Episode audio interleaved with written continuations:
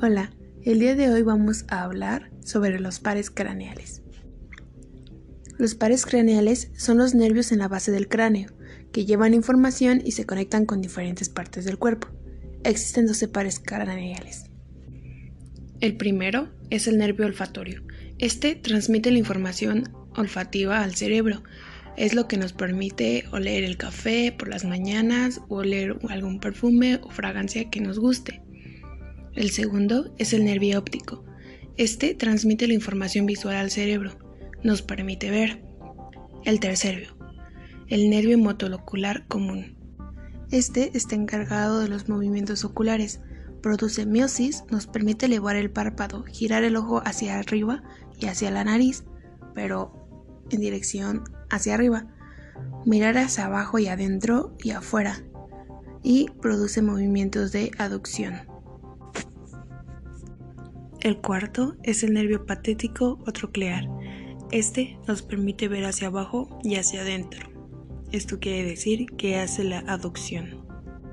El quinto es el nervio trigémino. Este percibe la información sensitiva de la cara. El sexto es el nervio motor ocular externo. Este nos permite girar el ojo o la vista hacia afuera, es decir, del lado de donde se encuentran nuestros oídos. El séptimo par craneal es el nervio facial. Este nos permite crear expresiones faciales o gestos. El octavo par es el nervio vestíbulo coclear. Este recoge la información auditiva y se encarga de mantener el equilibrio en cuanto a la gravedad concierne. Este es el que nos permite escuchar. El noveno par es el nervio glosofaríngeo. Este, es el encargado de producir la saliva y percibe los sabores amargos.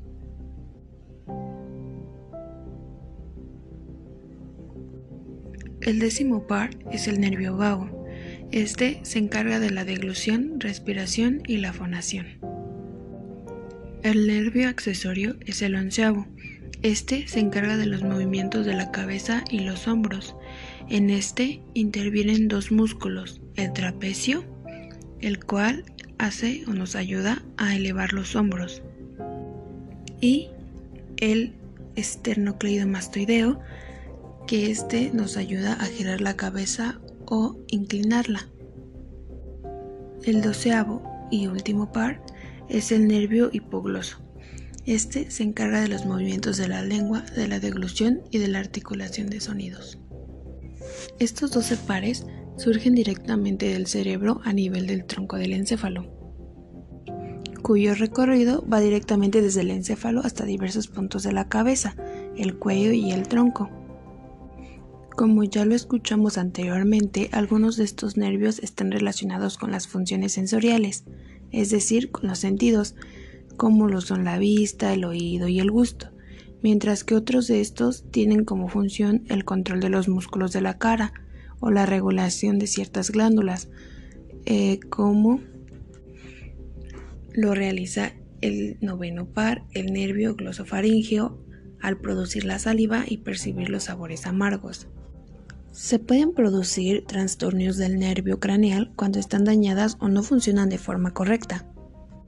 Los trastornos que dañan directamente los nervios craneales incluyen traumatismos, tumores, inflamación, infecciones o un aporte inadecuado de sangre. Los síntomas de trastornos de los pares craneales dependen de cuáles sean los órganos afectados, pero pueden afectar el olfato, el gusto, la vista, la sensibilidad facial, la expresión facial, la audición, el equilibrio, el habla, la degución y los músculos del cuello. Entonces, lo que podemos rescatar es que cada uno de los pares craneales juega un papel muy importante a la hora de darnos hasta cierto punto nuestra personalidad, ya que gracias a ellos escuchamos, gracias a ellos vemos, gracias a ellos sentimos y nos expresamos. Así que hay que ser conscientes de la importancia que cada uno de estos tiene para nosotros en nuestro día a día. De mi parte sería todo. Buen día.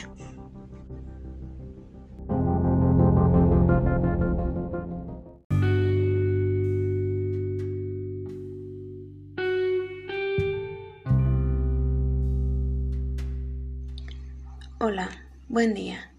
Hoy hablaremos sobre la autoestima. A grosso modo, podemos entenderla como el aprecio o consideración que uno tiene de sí mismo todos tenemos autoestima y lo vamos moldeando a lo largo de nuestra vida. Las personas que nos rodean, desde familiares, amigos, pareja, incluso hasta compañeros de trabajo, influyen en la formación de nuestra autoestima ya sea con comentarios buenos o malos. Para crear una autoestima óptima, debemos tener de manera clara ciertos aspectos y componentes que son importantes para la formación de esta misma. Debemos iniciar con el autorreconocimiento, lo que en pocas palabras sería tener una idea clara de tu propia persona. Esto implica ser honesto contigo mismo, reconocer tu físico, la forma en la que piensas y la forma en cómo te relacionas. Para llegar a este punto debemos tomar tres componentes importantes. El primero es el autoconcepto, que se refiere a saber el valor que tenemos como persona. También es importante tener una autoimagen es decir, lo que reconocemos de nuestro físico, tanto bueno como malo, es decir, si somos altos, si somos un poco bajos, si somos llenitos o somos delgados.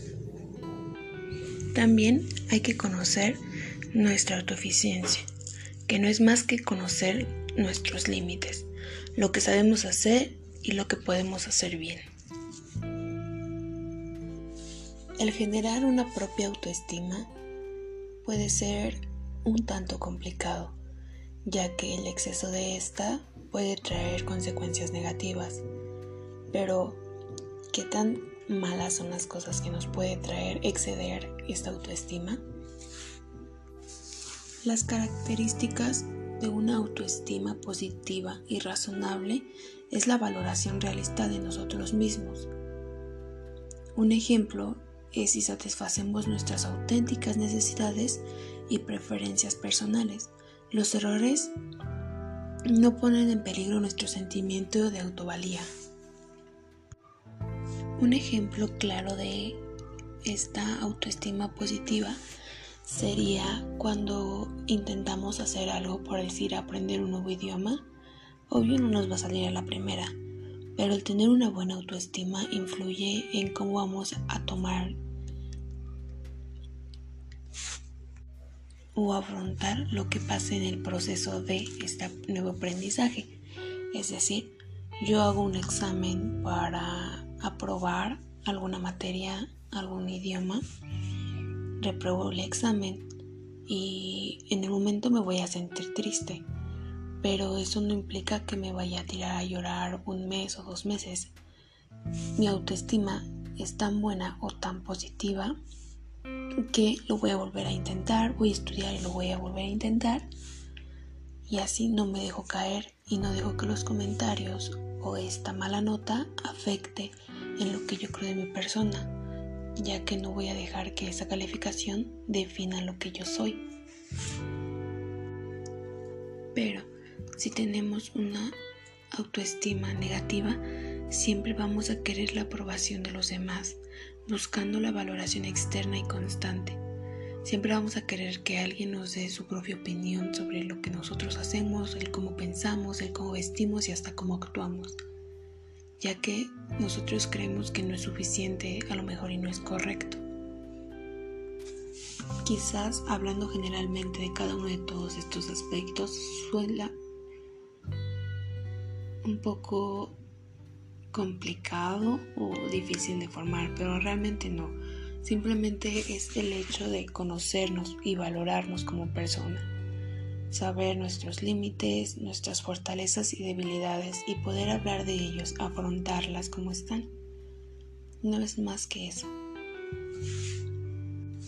El autoconocimiento, la autoimagen, el autoconcepto y la autoeficiencia, claro que son pilares importantes para una buena formación de una autoestima. Pero dejándolas a un lado simplemente valórate y quiérete. Buen día.